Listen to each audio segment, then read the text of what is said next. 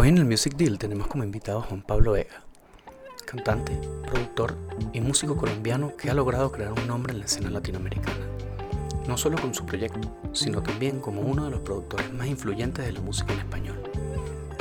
Juan Pablo publicó su primer álbum, Nada Personal, en el año 2013 y lo llevó a la nominación como Best New Artist en los Latin Grammy. Desde pequeño, Juan ha estado muy ligado a la música. Nos cuenta cómo empieza su relación con la producción, cómo el desierto, estudio en la Ciudad de México, se ha convertido en su centro predilecto para hacer música y los nuevos proyectos en los que está trabajando. Disfruten de la conversación con Juan Pablo Vega.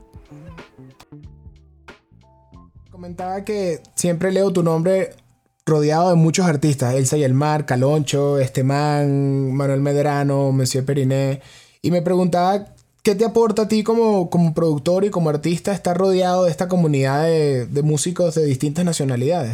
Estar, rodeado de una comunidad creativa.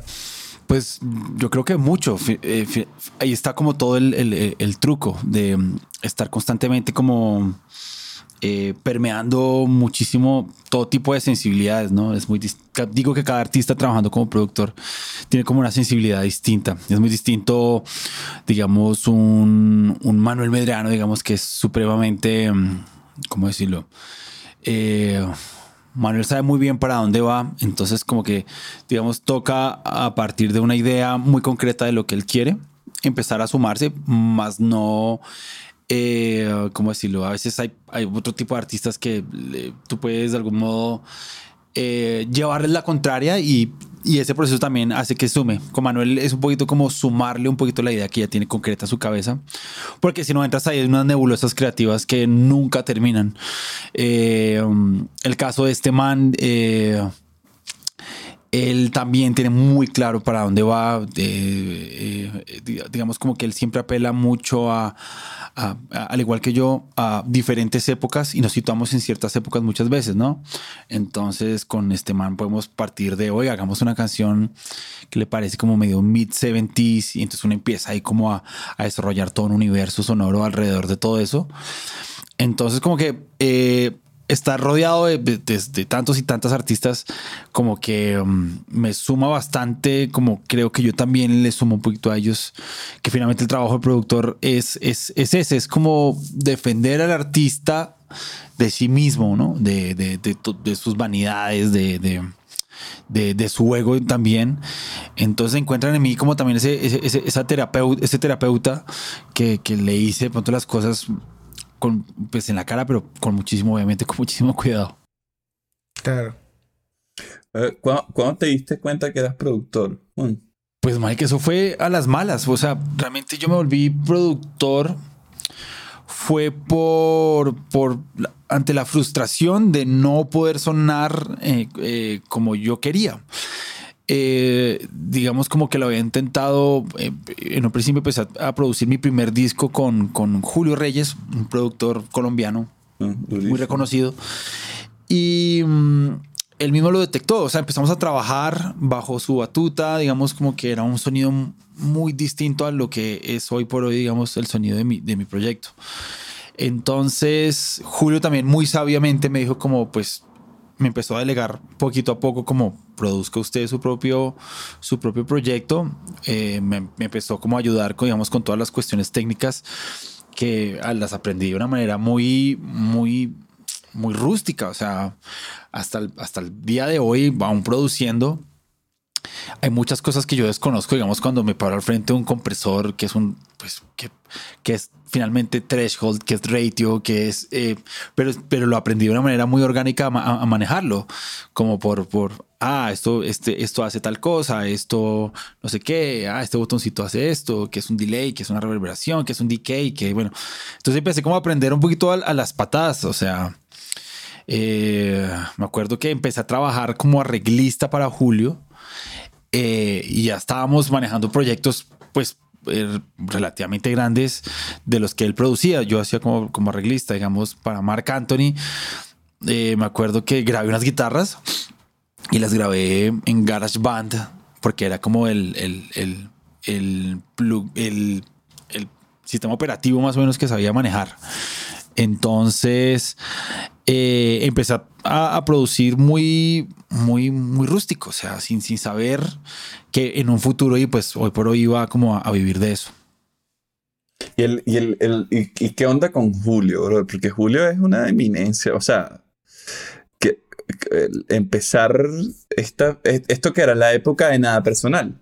Sí, por ahí en esa época. eh, ese, ese- ese disco, precisamente por ese, por, por no saber si yo lo iba a producir o si finalmente lo iba a producir otra persona, se demoró gestándose como, como cuatro y cinco años. Y durante ese gestaba ese disco, pues me dieron trabajo como, como arreglista, Julio. Entonces ahí, de algún modo, me soltaron como proyectos grandes y me tocaba resolver eh, en ese entonces, ¿no? Obviamente la música en ese entonces, sin ser hace mucho tiempo, era muy distinta. O sea, y- y me, me- me- me parece extraño como hoy por hoy, cómo ha cambiado en tan poco tiempo la música. Digamos, a nivel de estructuras de canciones, eh, todavía me tocó a mí trabajar en estructuras de canciones muy, muy tradicionales, o sea, de estrofa, estrofa, precoro, coro, estrofa, estrofa, bridge, que muchas veces modulaba la canción. Eh, entonces eh, me tocó aprender como bajo, bajo esos conceptos todavía muy Miami de, de canción, ¿no? Claro. Y, el, y, le- y, y ese. A ver, ¿cómo formulo esto? En ese momento no habías producido a nadie, ¿cierto? No, como arreglista no. El primer proyecto que, que, que produje fue este man. Ya mucho Este después. Man. Sí, fue como ese fue la primera ¿Y cómo persona. fue eso? ¿Cómo te, cómo, cómo- Ese fue, pues este man es un tipo que coincidimos en muchísimos gustos eh, de, música que escuchábamos, ya sea por nuestra educación o por nuestros papás. Y cuando yo lo vi a él por primera vez en vivo, pues un tipo totalmente estriónico y un tipo con un, un universo muy propio de él. Entonces eso fue como que me abrió la cabeza y, y me dio la oportunidad de hacer lo que yo quisiera, ¿no? Como, hey, haga lo que quiera y, y curiosamente también fue la prim- el primer proyecto que tuvo otros productores colombianos que se llaman Mauricio Rengifo y Andrés Torres. Ese fue, bueno, ese fue el primer proyecto también de Mauricio. O sea, los dos coincidimos que este man es nuestro primer artista que, que producimos. Produjimos. Y cada vez que entras al estudio, cuando vas a hacer un disco nuevo, encuentras la, eh, digamos, enfrentas el proceso de manera similar o cada vez vas como probando cosas diferentes. Uf, todo, todo, todo el mundo es muy, muy distinto. Eh, ¿Cómo decirlo? Eh, eh, digamos, yo adopté como, como casa matriz para producir el desierto allá en Ciudad de México. Es como un espacio que siempre he dicho como que es propicio para, para hacer música y que también me, me, me, me hace muy buena parte del trabajo, ¿no? Porque um, una vez el artista entra, eh, primero se deja cautivar un poquito por el, por el, por el ambiente. Entonces, de ahí ya, ya baja un poquito la guardia, ¿no? Porque a veces se llega con muchísima, muchísima presión, con muchísima, también un poquito de pretensión, como de, bueno, ¿quién es este productor y qué me va a decir? Entonces, una vez ya en ese paisaje, me, me, ayuda mucho en el trabajo.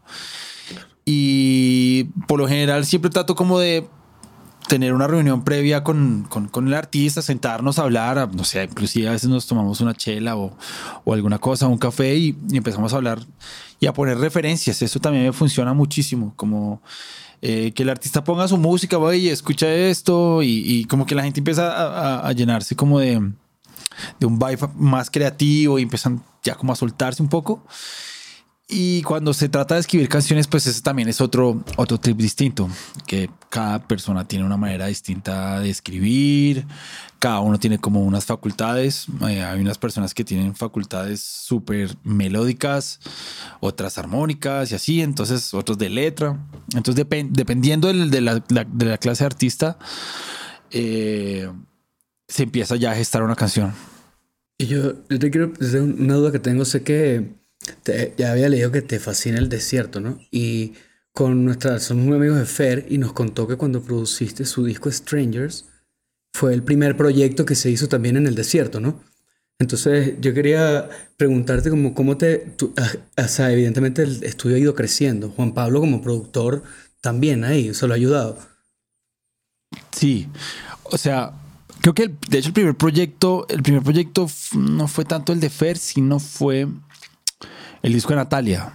Pues digo que, bueno, si estás hablando de lo, de, lo, de lo que yo produje, de pronto, el no, yo había hecho ya otros proyectos antes. Pero, ¿me repites la pregunta? Como, Claro, de que cómo, te, cómo, cómo ha ayudado el- la evolución del desierto Juan Pablo, ¿no? ah, total. Yo creo que hemos crecido muchísimo juntos. El desierto, digo, también me refiero como a, a- a la persona que está ahí, que es Daniel Vitrán y e ingeniero también. Eh, que finalmente fue, hicimos, nos convertimos en un equipo, Daniel, Miguel Rico, que es la persona con la que grabo teclados y también estamos ahí trabajando continuamente y coproduciendo. Eh, todo fue a raíz de la frustración. Me acuerdo que nos tocó producir una banda sin conocernos Daniel y yo tanto, eh, que fue muy complicado de producir, o sea, que fue realmente un desastre, un desastre. Eran como nueve ¿Qué- personas. qué- qué- ¿Cómo es un Un desastre? desastre es que, weón, eh, eh, pues eran nueve personas, que eso ya lo hace muy difícil eh, coexistiendo ahí. Cada personaje pues con su, con su ego y ya había una especie de ego en esa banda y no habían empezado, ¿sí me entiendes?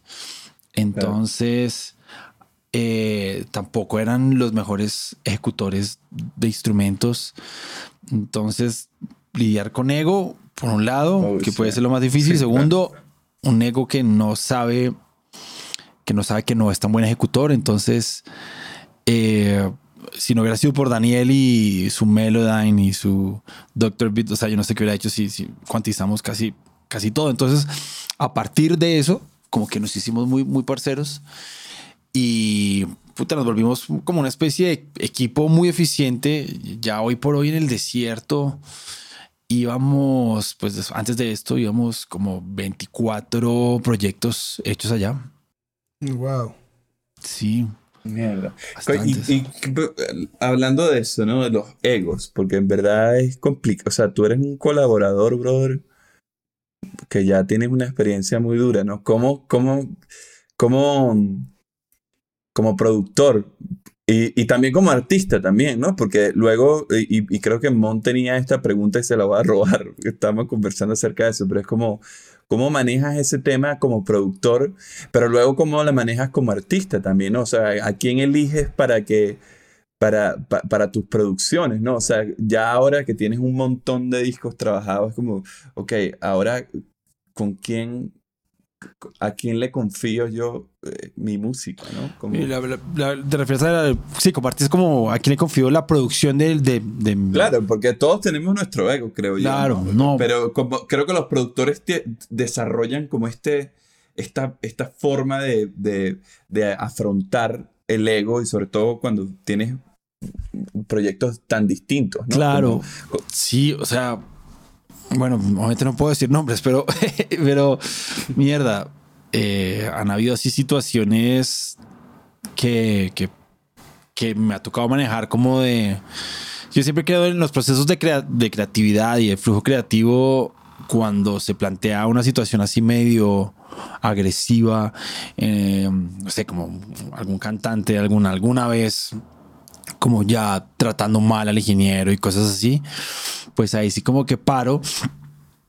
Y, y, y, bueno, tampoco tratar mal, tampoco llegó a ese punto, pero pues ya como con un tono como que yo digo, men, tú puedes ser quien sea, pero marica, acá todos Es que terminas siendo tú como un psicólogo, ¿cierto? Sí, O sea, claro, claro. el- Sí, sí. Y, y el respeto en el, en el estudio, pues, pues para nosotros es, es, es todo, ¿no? Y mantener una vibra muy productiva y de creatividad. Entonces, aquella vez paramos y dijimos, no, pues, bueno, abre una botella de vino y que este man se relaje. y, y así fue, como yo creo muchísimo en las pausas. Cuando, cuando algo no está funcionando, paro siempre. weón. Y, eh, y como productor y como artista que me preguntaste también, Beto, pues eh, al tener este equipo, como te dije, conformado por Daniel y, y, y Migue, muchas veces pues ellos son como las personas que me, me, tienen, me tienen que decir la verdad y se lo pido que lo hagan de una manera así sea brutalmente honesto. O sea, si, si necesito tener un polo a tierra como, oiga, eh, esto está sonando mal, weón, esto, acá hay un clash o alguna mierda. Y, no solamente ellos dos, sino, digamos, hace poquito me pasó una vaina súper curiosa que una canción que no la he sacado todavía y que probablemente eh, eh, en octubre, creo, si no esté mal, va a salir. Y que es un sencillo fuerte de la canción. lo grabamos en el desierto, viaje hasta México, bueno, grabamos, hicimos todo el tracking, hicimos la mezcla, la mezcla fue asistida, bueno, todo así.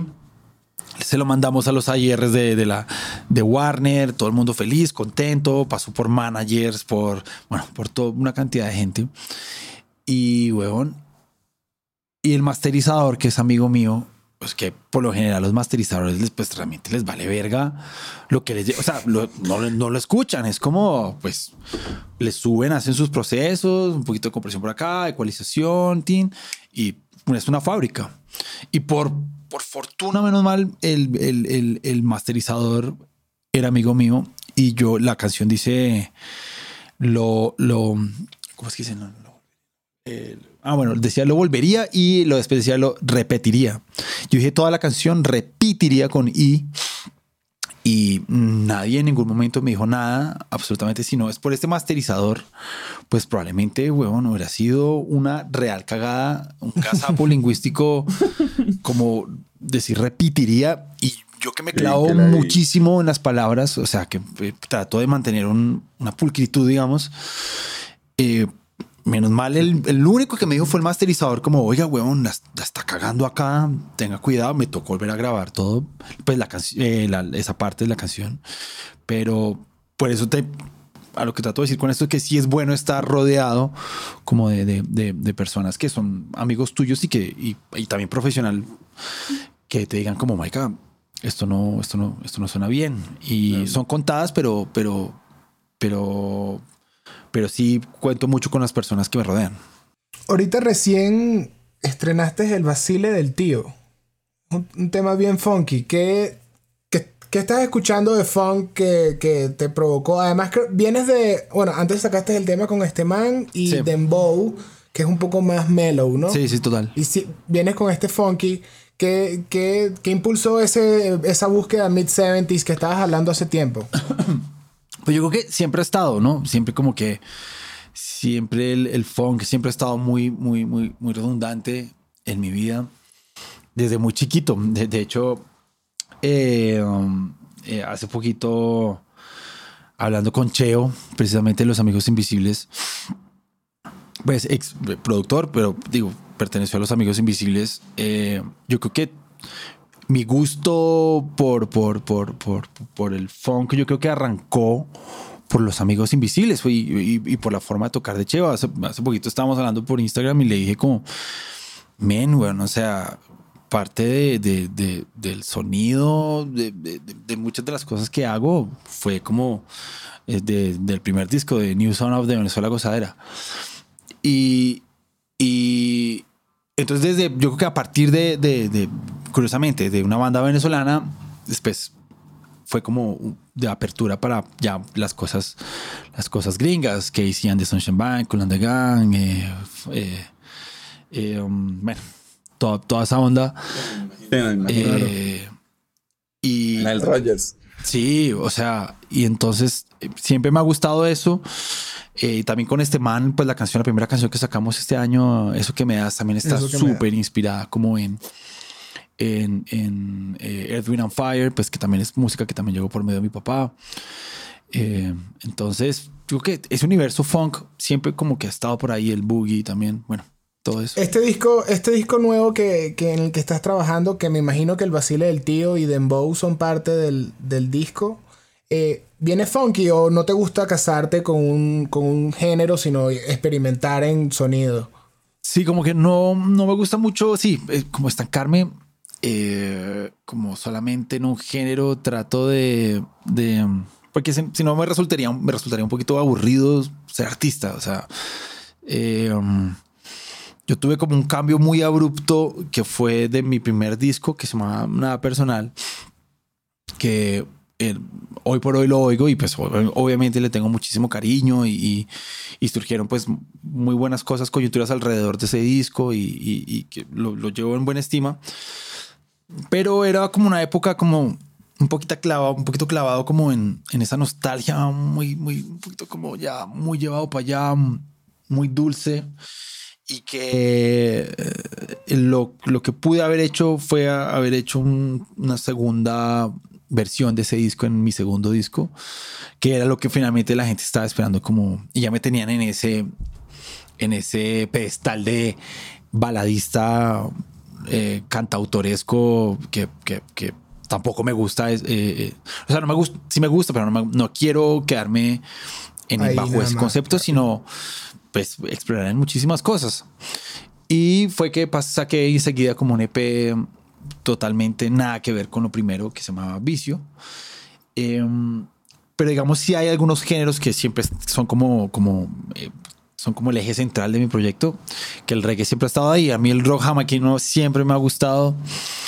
Y, y, digamos, en este nuevo disco que voy a sacar, pues sí va a haber un, un, stepper que, que, o sea, siempre va a haber como una cuota como de reggae un poquito en, en, en todas las cosas que haga. En, de soul, reggae y, y, y melodías bolero. Yo creo que en eso más o menos podría resumir la cosa. ¿Cuándo, sabes que un, que un tema está listo? Y además es diferente, cuando eres productor tomas la decisión o estás en, en, constante comunicación con el artista, pero ya después cuando eres artista, ¿le muestras esa canción a alguien más o te vas con tu intuición y con, con, con las personas que estás ahí adentro en el estudio? Pues se lo consultó a, varias, a varias fuentes, ¿no? Primero, yo creo que el, a mi grupo de trabajo, a Daniel, a Miguel, pero también eh, eh, trato como de mostrársela al, oído incauto de, persona común y corriente sin ningún tipo de, conceptos musicales y ver su reacción, como eh, en, un en muchos, muchos momentos fue, fue mi mamá y, mi mamá sabía detectar como cuando una canción es buena o no, ¿no? Como eh, ya sea por que tiene un, algo que se le quedó por ahí de la canción, una repetición o, o sabe identificar cosas muy, muy puntuales que, que me funcionan, ¿no? Como, oye, esa canción te queda bien en, en tu voz. Y yo digo, ah, bueno, que está, está bien, está dentro de un buen rango para mí. Y obviamente con el paso del tiempo se va agrandando más el, el, el parche, el, el, grupo de personas que están pendientes de eso. Entonces, mostrárselo al manager, que digamos al manager ya sé qué tipo de, de, de feedback me va a dar, que, que, a veces le hago caso, a veces no le hago caso. Hay personas que me toca mostrárselas y no les hago un culo de caso. Por ejemplo, como, no sé, bueno, no, puedo decir nombres, pero, pero mucha gente que ya sé qué me va a decir. Como, huevón, esta canción es, estaba como con un sonido muy cafres. Entonces uno como, pues si le muestro esto no es para que me haga una referencia de algo que ya, o sea, que no solamente se van como hay personas que uno les muestra la música e inmediatamente buscan referentes, que digo, no está mal, pero, pero en el momento inmediato de terminar una canción es lo último que quisiera oír, ¿no? totalmente. Claro. claro. ¿Y, y, tu mamá te es cercana a la música o no? ¿Tu familia? ¿Me, repites, por favor? Tu, tu familia, tu mamá es, es son cercanos a la música? O, por, por, ejemplo, el caso de tu mamá es pura... Sí, es Porque es tu madre sí, eh, mi mamá no es, no es música, mi papá es músico y mi hermano son músicos. Eh, mi papá es como, como pianista, muy, muy llevado como al jazz y como a, la armonía, mi hermano también. Eh, y aunque digamos no fueron pues los, las personas que más ¿cómo decirlo? Como, no fueron profesores míos tampoco. Eh, pues siempre en la casa se, se, escuchaba, se escuchaba música y, y, había una especie como de competencia que en un punto fue buena, en otro punto no tanto, pero como a ver quién se sacaba mejor la canción o, pendientes como del error, como uy, es acciones de armonía y entonces ya era como medio retador y uno como, como a mierda, déjame tranquilo. Entonces era como una especie de, sobrevivir y coexistir en, en, en, una casa pues llena de oídos súper críticos. Claro, brother. Y, el, y, y sabes cuando una canción es un hit. No, ni idea. O sea, Ni idea. o sea, es que también depende de muchas variables de quién la cante, cómo la cante, porque si hay canciones muy buenas, pero, pero que vaya a tener una repercusión eh, comercial importante, no, no lo sé, ¿no?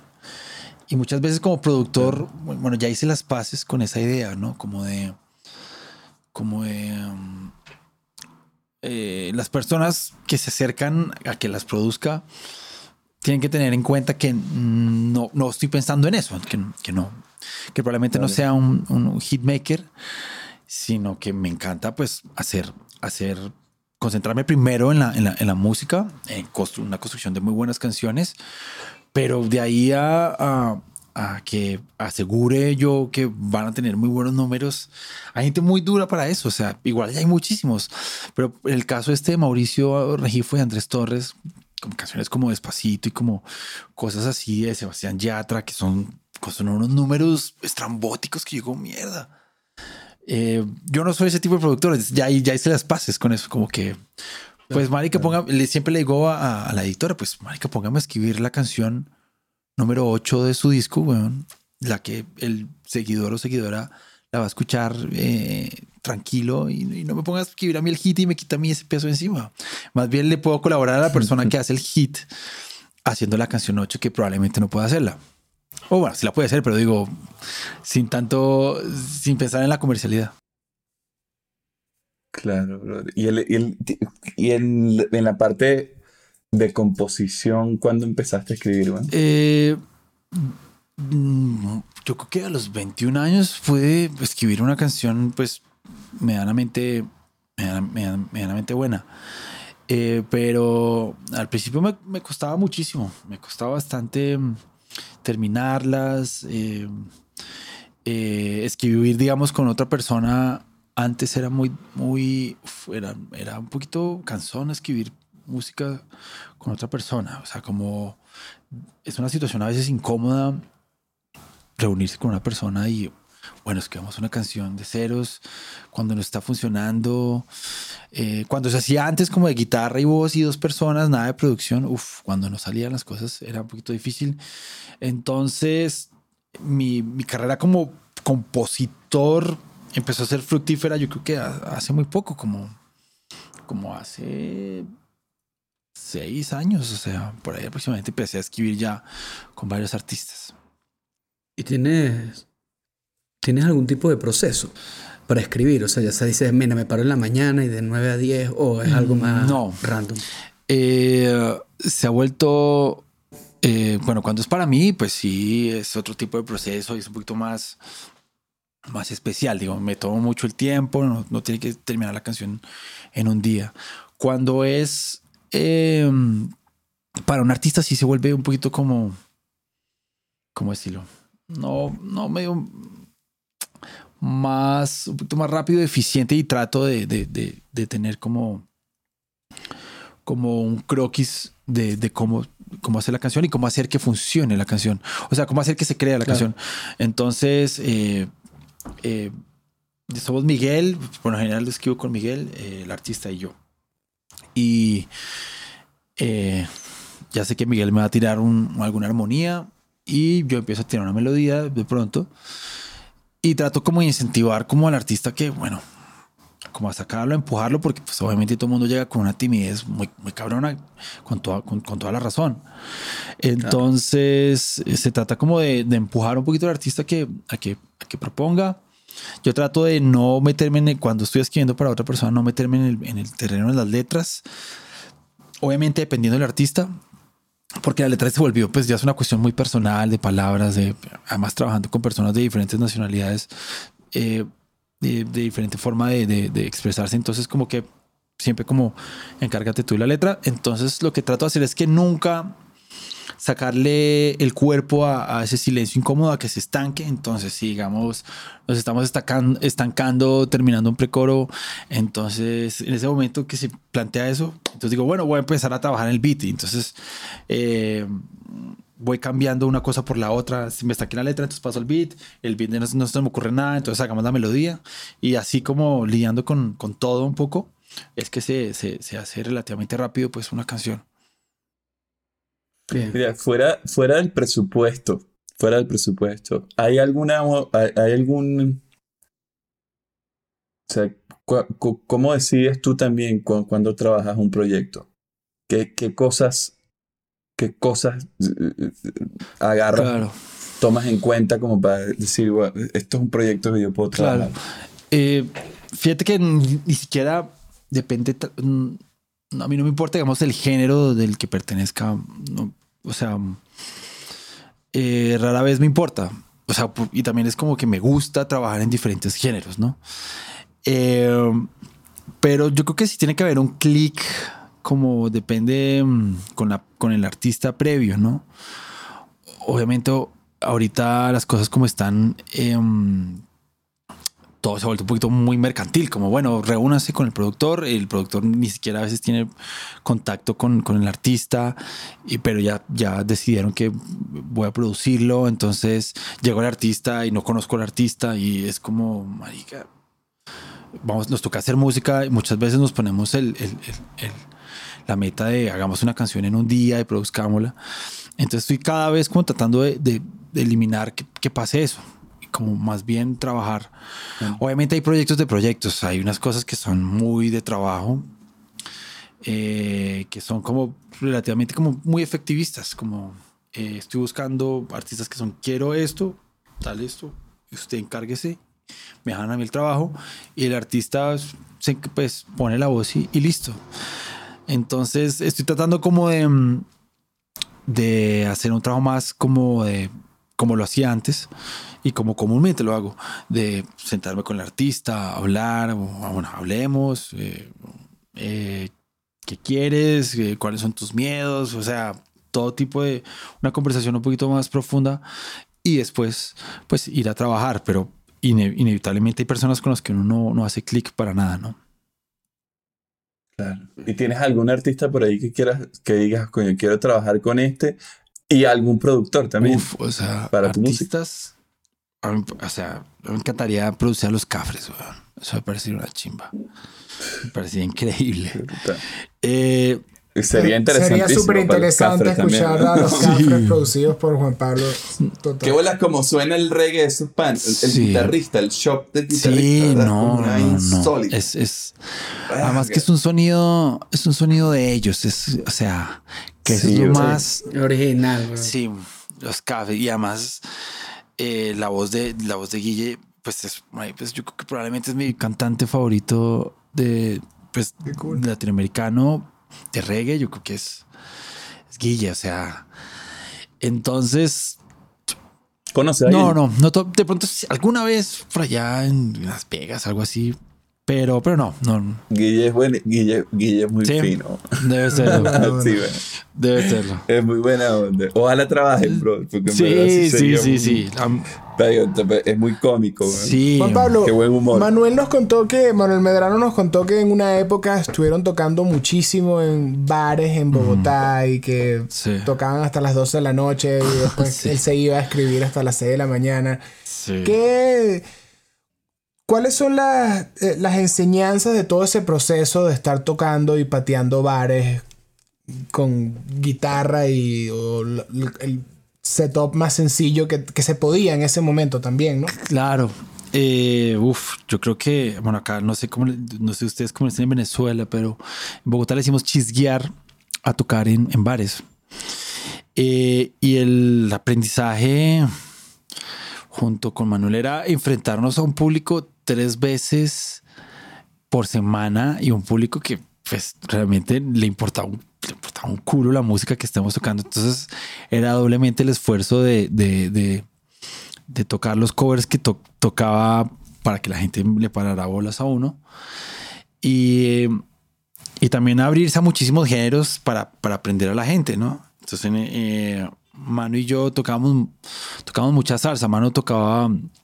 Bueno, yo conocí a Manuel. Manuel tocaba cuando lo conocí. Era ese tipo súper clavado con Silvio Rodríguez. no solamente en la voz que, que lo imitaba, sino también dijo, no dijo. en la cuestión de los, ar- de los arpegios.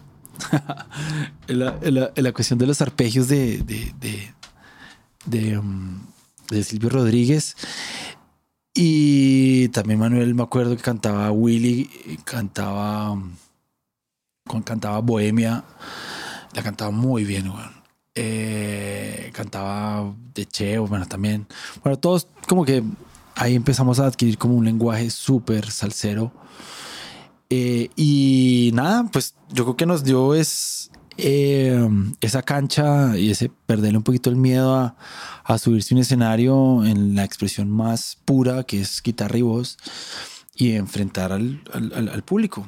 En, eh, era un lugar que era en la- a, la intemperie con un frío muy cabrón de Bogotá y me acuerdo varias veces de quedarme disfónico y, y- y con el paso del tiempo ya mi- mis amigos me dicen que tengo garganta de lata, que por fortuna nunca me ha, nunca me ha fallado la voz en, en situaciones así súper ad- adversas y mm, da mucha cancha, da mucha cancha y también le gana uno mucho respeto a, a- a- a la música eh, y siempre lo he dicho, yo le creo mucho al músico, al músico callejero, al músico que es como, bueno, me encante y la pone donde es. Claro. Y eso se nota, eso se nota. eh, eh, he visto muchos colegas que sí, pues, traen toda su técnica, como no, es que mi profesor me enseñó de, de no sé qué.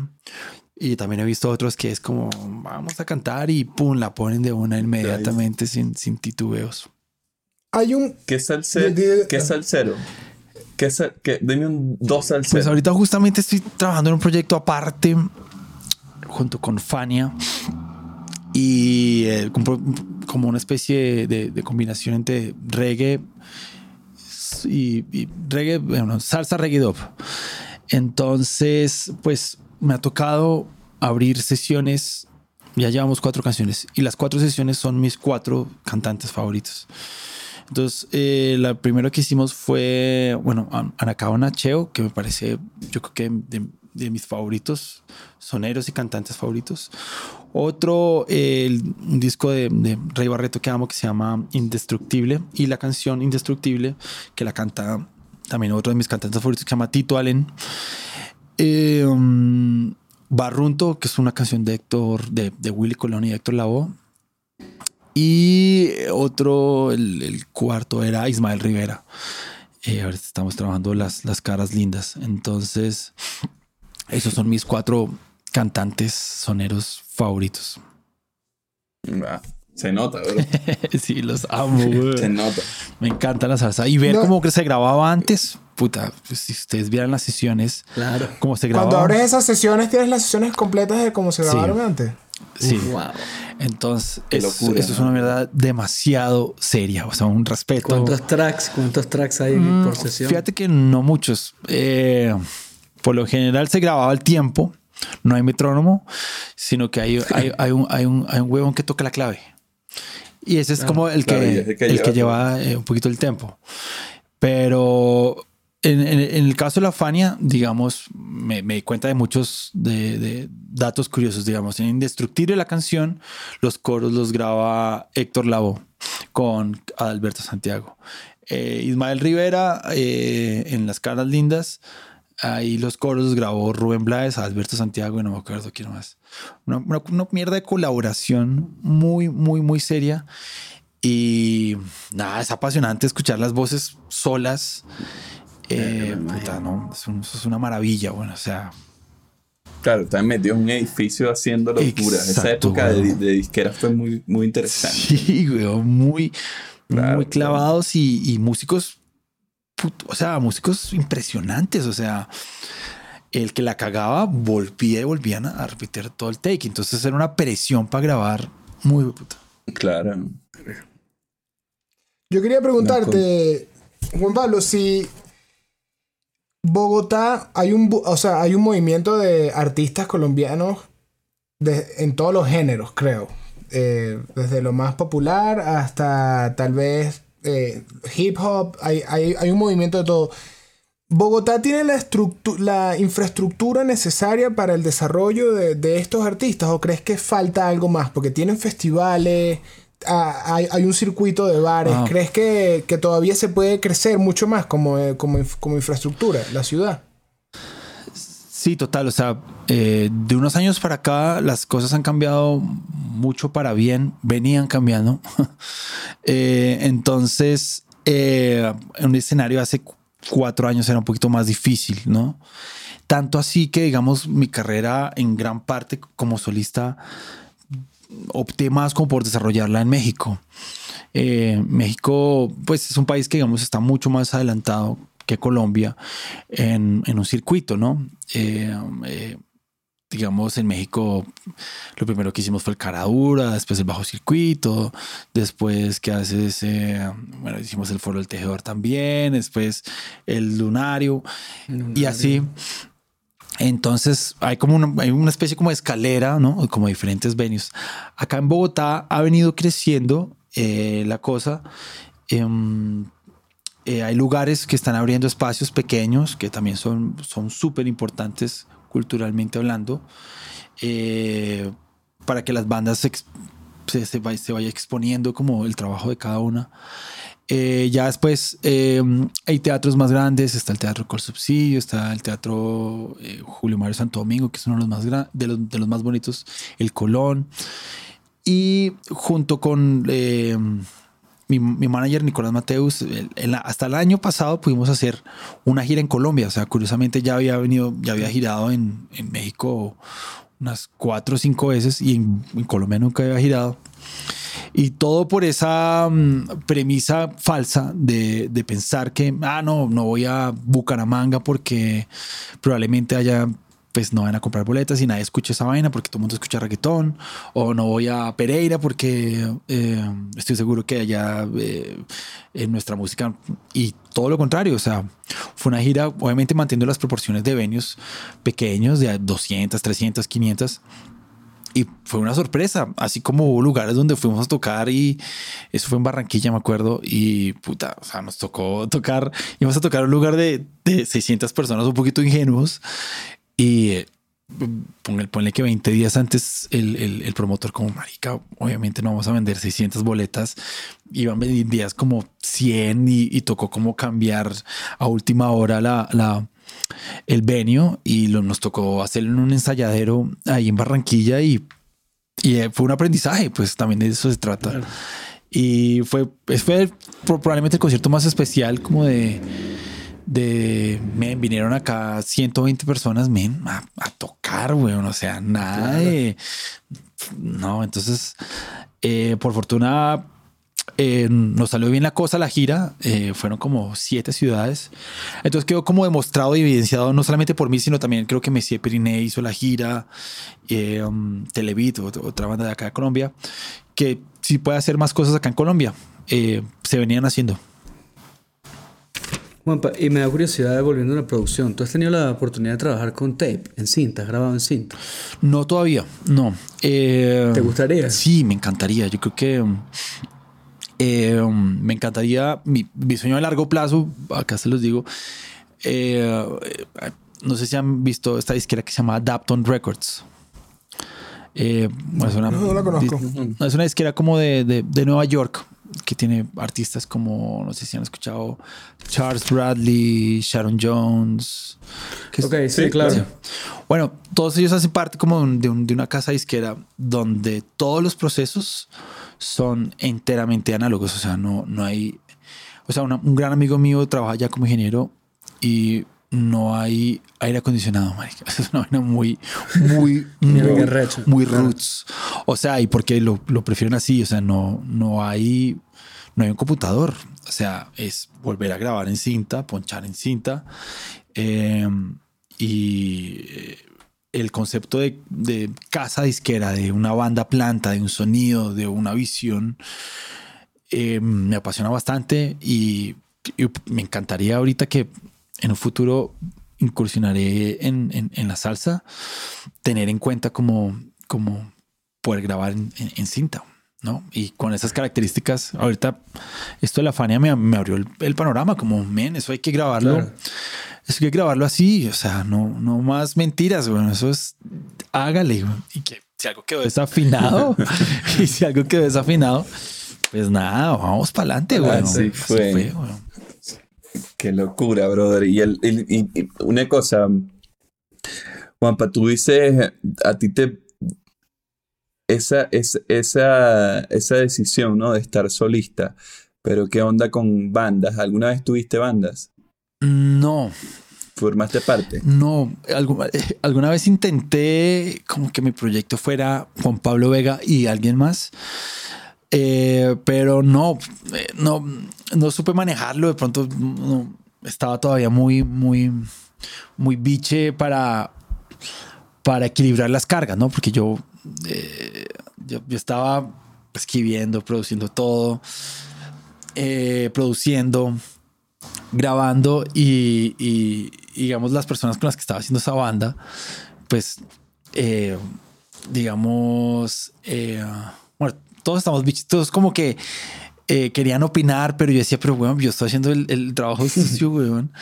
Y no puede decir que usted me esté opinando acerca del management cuando cuando más o menos yo estoy como poniendo, eh, bueno, como una cuestión como de cargas típica de, una banda, pero faltó conciliar, ¿no? Pues yo creo que cualquier banda hay una persona que lleva la batuta y que, y que se elige, usted es el líder y, pues tenemos que hacerle caso, ¿no? Pero no, nunca tuve. Eh, hasta ahorita, pues con este proyecto que les digo de reggae y, y, y salsa, pues sí, somos, somos tres. Pero uff, debe ser, debe ser difícil o no, Beto, ¿qué dice? ¿Qué tal? ¿Ustedes cómo hacen? Por eso te pregunto. sí, es difícil, o sea. No, a mí, yo creo también que esa, eh, eh, dependiendo de cómo, cómo se diseñe naturalmente la, la, cómo se forme el proyecto, también tiene sus cosas Sí. ¿no? O sea, a, ver, es como un, poquito ese ejercicio que estás haciendo con, con tus compañeros de producción, un poquito lo mismo, ¿no? En nuestro caso, nosotros hemos tenido como que fuera de, los, de las personas que tú ves en la foto, hay tanta gente que está involucrada, ¿no? Como eh, pasa, sucede más o menos lo sí, estoy de acuerdo. Pero como que, no sé, me parece curioso, ¿no? Como no, el, el, que no haya formado parte de una banda, ¿no? Que siempre tuviste tu, como claro lo que ibas a hacer, ¿no? Sí. hay que tener cierta claridad. Sí, pero fíjate que a veces me hace falta como, eh, la verdad, no, no, disfruto tanto ver mi nombre, eh, que todo tenga como ese Claro, todas las cagadas son sí, Y, no, y no solamente eso, sino que además. además. Y, además.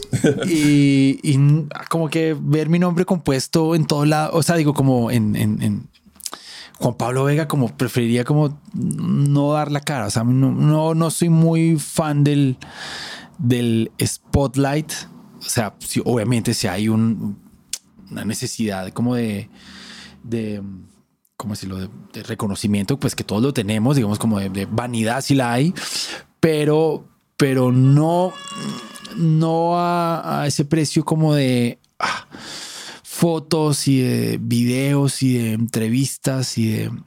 Me cuesta, es lo, de pronto lo que más me cuesta de, de ser como intérprete, como que no me desgasta mucho, digamos, un día de promoción a veces, como que digo, uff, puta, respondiendo preguntas que a veces digo no.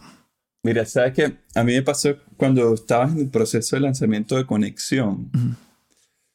Eh, yo vi, o sea, mi reacción fue, más allá de lo buena que está la música, por cierto, pero fue como, wow, este tipo sí es místico. O sea, existe como un misticismo detrás de, de, de, tu música y se siente, ¿no? Y creo que ahorita hablando contigo más como que lo, lo, lo certifico, pero no sé si este término tiende a ser como muy de, de, de, ingeniero de producción o de administrador, pero como que la materia prima de esa, de ese, de, de tus canciones, de, o sea, tienes, algo, tienes algo de lo que te agarres para, para, transmitir lo que transmites, como que, que hay un proceso consciente antes de escribir tus canciones? que ¿Has visto o, has visto algún comportamiento para, para, para, hacer, para hacer tu música, ¿no? Ya. Ya, tú, Juan Pablo, como artista. Eh, bueno, es es una buena pregunta. Mm, creo que mm, varía. O sea, de un tiempo para acá, yo creo que he cambiado mucho mi percepción acerca de la música. Como les decía anteriormente, esto de nada personal y este disco sí pertenecía a, hagamos, a un, a un personaje que, que de pronto me lo planteé consci- inconscientemente de muy dado a la nostalgia y querer como eh, abstraerse y querer como clavarse en la nostalgia y, y dele y dele hasta un punto que ya se puede volver un poquito eh, ya, ya, ya too much. Entonces, eso fue, digamos, en esa época.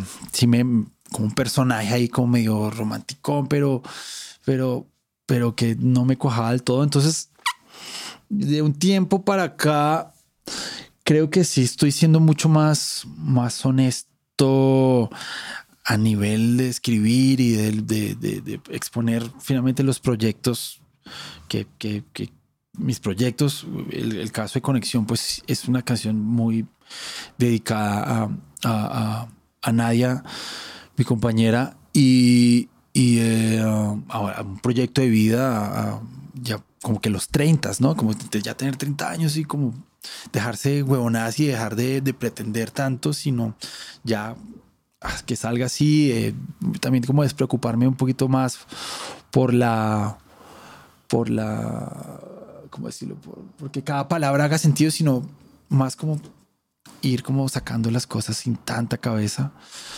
Y sí, pues yo creo que como todos o todas, o sea, cada uno va, va teniendo, uno va creciendo junto con la música y, y no, no, no puedo decir que sea el mismo de, de siempre y que es- hay, hay artistas que admiro muchísimo que se plantean personajes y eso me parece increíble. O sea, digamos el caso de, a ver, eh, Zetangana, por poner un ejemplo, pues es un personaje y que tiene unos conceptos súper definidos y unos límites, un tipo súper brillante y que eh, Nadia, mi, mi- mi novia, lo tu- tuvo la oportunidad una vez de entrevistarlo y el tipo pues es un tipo común y corriente, sino que cuando se trata de su proyecto, sienta en un personaje y eh, es, es admirable. Eh, en mi caso, pues el- el- no hay muchos personajes, pues eh, soy más o menos lo que, lo que pienso lo- realmente.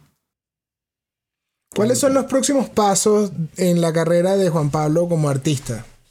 Eh, pues ahorita estábamos por sacar un disco, pero lo eché para atrás porque pues como que veníamos corriendo con un disco, como bueno, ya lo teníamos terminado y de hecho ya está terminado, de masterizado, toda la cosa, pero pasó, pasó todo este mierdero y todavía no me da cuenta, yo cargaba como con esa presión de sacarlo, pero yo dije, pero ¿para qué lo voy a sacar en este momento?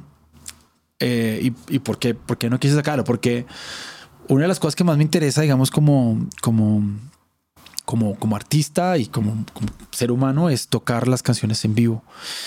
Entonces, ante un panorama como que todavía no sé muy bien qué va a pasar, eh, no, pues no me funcionaba tanto hacer una entrega de 12 canciones y menos, pues entendiendo como el consumo tan, tan, tan efímero de, de, de, de la música hoy por hoy, ¿no? Entonces lo saco un viernes y después de un mes, eh, todavía nosotros acá encerrados en cuarentena, dos meses no sabemos eh, eh, qué va a pasar. Entonces, en vez de sacar todo el disco completo, eh, tomé la decisión de sacarlo, seguir sacando música, pero con la- lapsos de tiempo un poquito más largo entre canción y canción y no sacar, no hacer una entrega de 12 canciones. ¿Y cuando sale el proyecto de salsa? Quiero verte cantando salsa, bro. Te he visto en, la- en las redes y ahí que estoy esperando esa vaina. Madre, eso no, no- no sabes a mí. Cabrón, tiene la pegada. Menos sabes a mí el, el- el- el temor y, y más que el temor, el respeto que le tengo a la salsa, ¿no? O sea, la salsa es otro cuento. Está duro. Sí, o sea, eh, A la salsa se le siente la calle. sí. eh, empezando por eso, es el pedo. empezando por eso, Yo, yo intento cantar salsa y es y que verga. Suena como un fresa cantando rap. no, eh, igual, igual, igual yo, o sea, como que eh, eh, le tengo mucho respeto, o sea, en el momento, digamos como que uno puede cantar un número de salsa tranquilo, pero cuando se trata el ejercicio de soñar y de improvisar, ahí es donde sale a relucir tu calle, como tu, tu, ingenio. Entonces, eh, estudiando mucho, yo, yo, igual todo el tiempo estoy escuchando salsa y estudio mucho la clave y me gusta bastante y me gusta aprender.